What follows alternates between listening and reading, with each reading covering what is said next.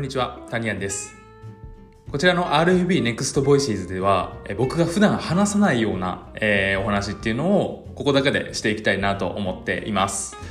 今日話そうと思ってるのは、まあ、最後なんですけど、 BUYMA の話で、えーこちらもね、まあ、失敗談みたいな、あのー話なんですけど、えー事務局、 BUYMA 事務局に嫌われてしまったベスト3っていう話を、えしていこうかなと思ってます。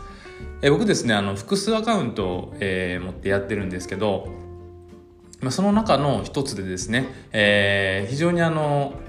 昔からあのやってる古くからやってるアカウントがあるんですけどそのアカウントって、まあ、あの僕独学でやってたので、えー知らないことすごい多かったんですよ。なので失敗しながら進んでたアカウントなんですよね。なので、えー他のアカウントよりも失敗してる回数がまあ一番多いんですよ。えーそのアカウントで起こった話っていうのを、えー実際にしていこうかなと思っています。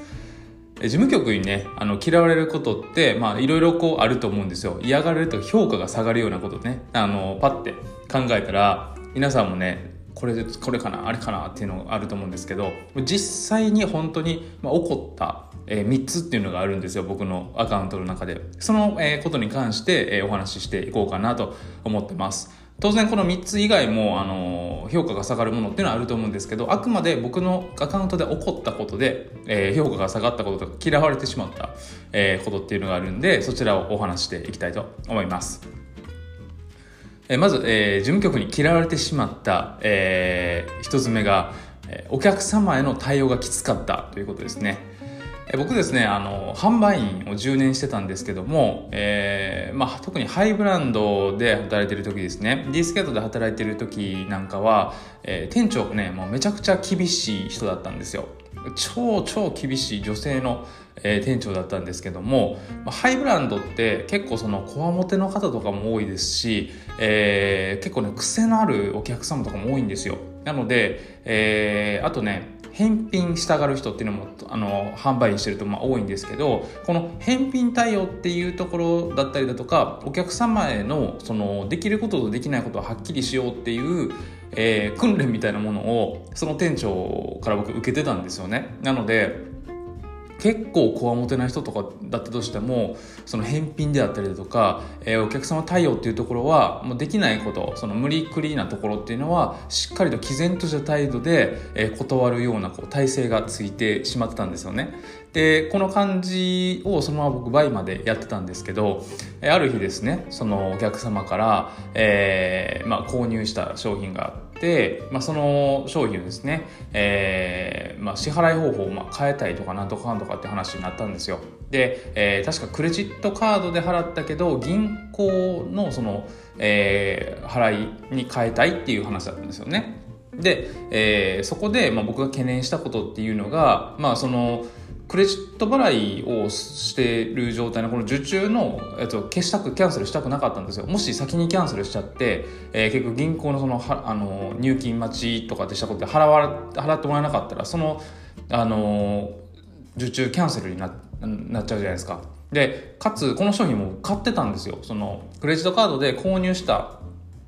あのものだったんで、えー決済後にちゃんと僕買い付けして買い付けしましたって言ったら後日その支払い方法を変更したいみたいな話だったんですよね、えーでこの件に関して結構僕できないっていうのははっきり言ったんですよ。で、えーななぜならこうこうこうでこうこうこうでみたいな話をしたんですけど、まあ、その対応はですねあのきついと。えーいうことを事務局から、え受けまして、えそれまでも割と結構きつめな対応をしてたんですよね僕。お客様に対して。その方以外にもそうなんですけどその例えば返品してくださいみたいな話ですよね。あの購入してから返品したいと不備がないのにっていうのに対して今とかだったらその、まあ、商品の不備がない状態だったら、えーまあ大変申し訳ございませんが、まあ、できかねますっていう結構丁寧な感じでクッション言葉を入れたりだとか、まあ、万が一その返品保証制度えご利用いただいている場合はそちらもご検討いただけますと幸いですみたいな形で結構柔らかい感じでいくんですけど、まあ、その当時はですね、まあ、そのその訓練を受けてるので、えーまあ、できないものはできないですみたいな感じで結構はっきり、えー言ってたんですけど、まあ、この対応が悪いと。いうことで、えー事務局からお叱りを受けましてあんまり多分この対応がきついっていうことで事務局から連絡が来るっていう方なかなかいらっしゃらないと思うんですけど、えー、当時ですね僕はそれを、えー、受けましてえー、まあ、後にも先にもその注意というか勧告ですよね、えー、お客様対応が悪いということで受けたのが、まあ、初めて、えー、あったんですがこれがですねだいぶ嫌われてしまいまして、えー、まあそういう経験が1個あったということですね。次、えー、事務局に嫌われてしまった、えー、3選のうち2つ目がですねキャンセルを連発してしまったということです。まあ、このキャンセルを、まあ、すると、えーまあ、事務局からの評価が下がる、まあ、つまりその買い付け成功率も下がりますしアカウントの評価も下がるっていうのはなんとなくわかると思うんですけどこれあのキャンセルやりすぎるとですねその例えばキャンセル率が、えー、80%切ってるとか、え、80%前半の方とかも全然いらっしゃると思うんですけど、え、そういったそのキャンセル率が低い買い付け成功率が低かったとしても別に事務局から咎められたりとかペナルティを食らうっていう経験ない方もいらっしゃると思うんですよ。逆に買い付け成功率が88%とか7%にもかかわらず事務局からペナルティ食らうとか、えー、なんか韓国が来るみたいなことっていうのもあったりするんですよ。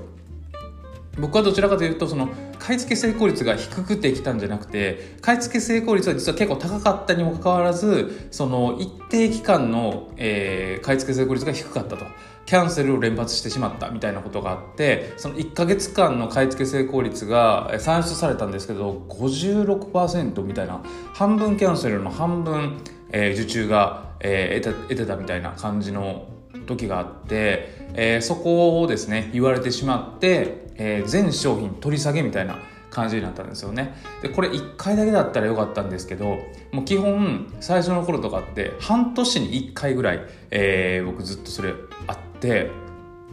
でもうなんか半期に1回の恒例行事みたいな感じで受けてしまって、まあ、これも、えー、もう皆さんご存知の通り評価を下げてしまう、えー、事務局からの、え、評価を下げてしまう、まあ、一つ。っていうことで、えー、経験した内容です。で最後一つ目がですねパロディ商品を取り扱ったことによって、えー、評価を下げてしまったという話です。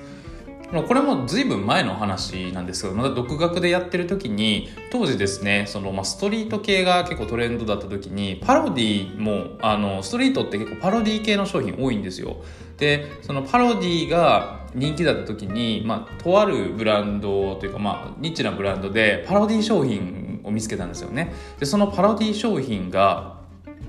すごい売れたんですよやってみたら。なので一旦それ出してみたんだけどそしたらバンバンバンバン売れるから、ま、やり続けたんですよね。で、えー、それをまあやってたところですね。事務局からその商品だけ停止食らったんですよ。あのいくつもあったんですけど。で、えー、なんでだと。そこ僕食い下かったんですよね。そのディスケット時代のその訓練を受けてたので。ちゃんと売ってるじゃないかとか偽物扱ってるわけじゃないと。食いついてしまったんですよ。でそのことによって結構事務局と揉めてしまって、えー、かなりまたそれもですねお叱りを受けてしまって結局のところ、えそれはもう出品できないっていうことになったんですけど、えー、パロディ商品を、え、取り扱いしてしまったということで、えー、事務局の評価を下げてしまったと、えー、いうことになってます、まあ、こういうね他にもいろいろあったんですけどもう事務局の評価を下げてしまうような行為っていうのは実は結構僕経験してるというかやっちゃってるんですよね。でなんかこうコミュニティ入ったりとかコンサル受けてる方とかってこういうその事務局の評価を下げてしまう前に多分、えー、コンサルタントの人だったりとかコミュニティメンバーからあそれをやめた方がいいよっていうふうに事前にこうレクチャーねもらえたりとかすると思うんですけど僕はもう独学でやってたのでこの辺とかはもう失敗しながら進んだんですよね。でそのアカウント今どうなってるかというと、えー、全然普通にやれてるのであの、もしねこの失敗こうやってこの評価を下げてしまったことによってもうダメかもしれないとか、えー、一旦そういうふうに韓国受けたらもう無理かもしれないとか思ってしまうと思うんですけど、えー、全然ねあのそれでもあのやれていくのでぜひあのこのこんなことがあったとしても、えー、希望を持ってねそんなにあの簡単にアカウント停止になったりとかしないので、えー、希望を持って、え、やってバイマン活動あのしていってほしいなと、えー、思います。このえー、3回ですね、この BUYMA の失敗談みたいな、僕普段本当にこの失敗系のやつ、まあその、わざとじゃないんですけど、そういえば話してこなかったなっていうことで、えー、僕がやってしまった経営のことっていうのを、えー、いろいろお話してきたんですけども、えー、ぜひね、あの、皆さんの BUYMA 活動に、えー、少しでも、えー、参考にしてもらえたらなと思います。えー、今日はですね、こんな感じで終わろうと思うんですけど、まあ、僕のチャンネルの方でも、単独のチャンネルの方でも、えー、 BUYMA の発信とかっていうのをやってたりとかするので、またよかったら聞いてみてください。こんな感じで終わりたいと思います。